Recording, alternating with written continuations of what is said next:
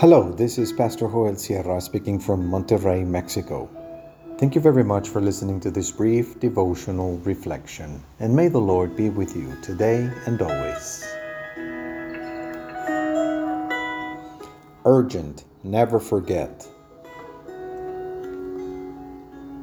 Let's read the Psalm 134 in the New International Version. Praise the Lord, all you servants of the Lord, who minister by night in the house of the Lord. Lift up your hands in the sanctuary and praise the Lord. May the Lord bless you from Zion, he who is the maker of heaven and earth.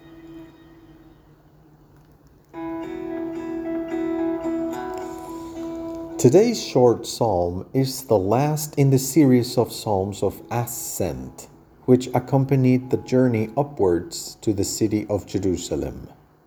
It contains a poignant idea. How blessed are those who live in the temple. Blessed are those who dedicate themselves to tending the temple. May it always be clean and tidy. Those who perform the rituals of sacrifice, burning the incense, which represents prayers, lighting the lampstands, putting and removing the loaves of bread on the show table, and so on. What a blessing to work in the house of God. It must be the greatest joy that any human being can experience. All the other faithful who have been going up to Jerusalem, making the trip, do not know what it is to be so close to the blessing in the house of God. What will it be to be able to have God so close at hand? There can be no greater blessing than that. And yet, being so close also entails a problem. It is possible to be so close to the blessing that you can no longer see it. It is possible to take God's grace for granted. That is why a psalm like this is necessary to tell those of us who live close to the Lord to pay attention. It's like a slap on the wrist that tells us, look what you have in front of you. Look at the reality of God's grace, which you have known, and don't take it for granted. Those of us who walk in the path of Christ have a kind of access to God's grace that is truly privileged.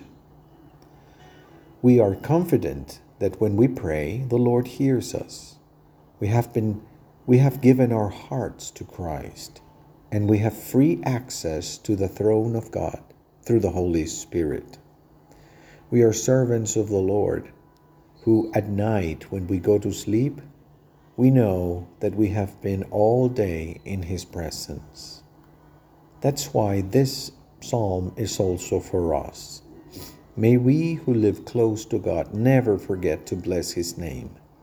Never, my God, will my lip cease to bless you, to sing your glory, because I keep of your immense love a pleasant memory.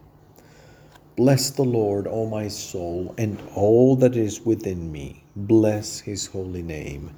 Bless my soul, the Lord. Bless the Lord, O my soul and never forget any of his benefits. We must humbly receive this reminder. May we never forget to bless the Lord with our whole being, despite being those of us who are close to his house, who prepare the church broadcasts, who open and close the doors of the sanctuary, who are most impatient to go back to normality, to have face to face meetings.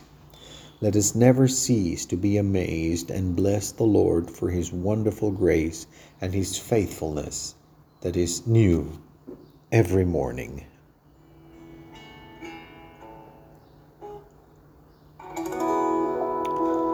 Let's pray. Lord, forgive us if we have taken you for granted and have forgotten your immense love. Amen. God's people must never cease to be amazed at the wonderful grace of God.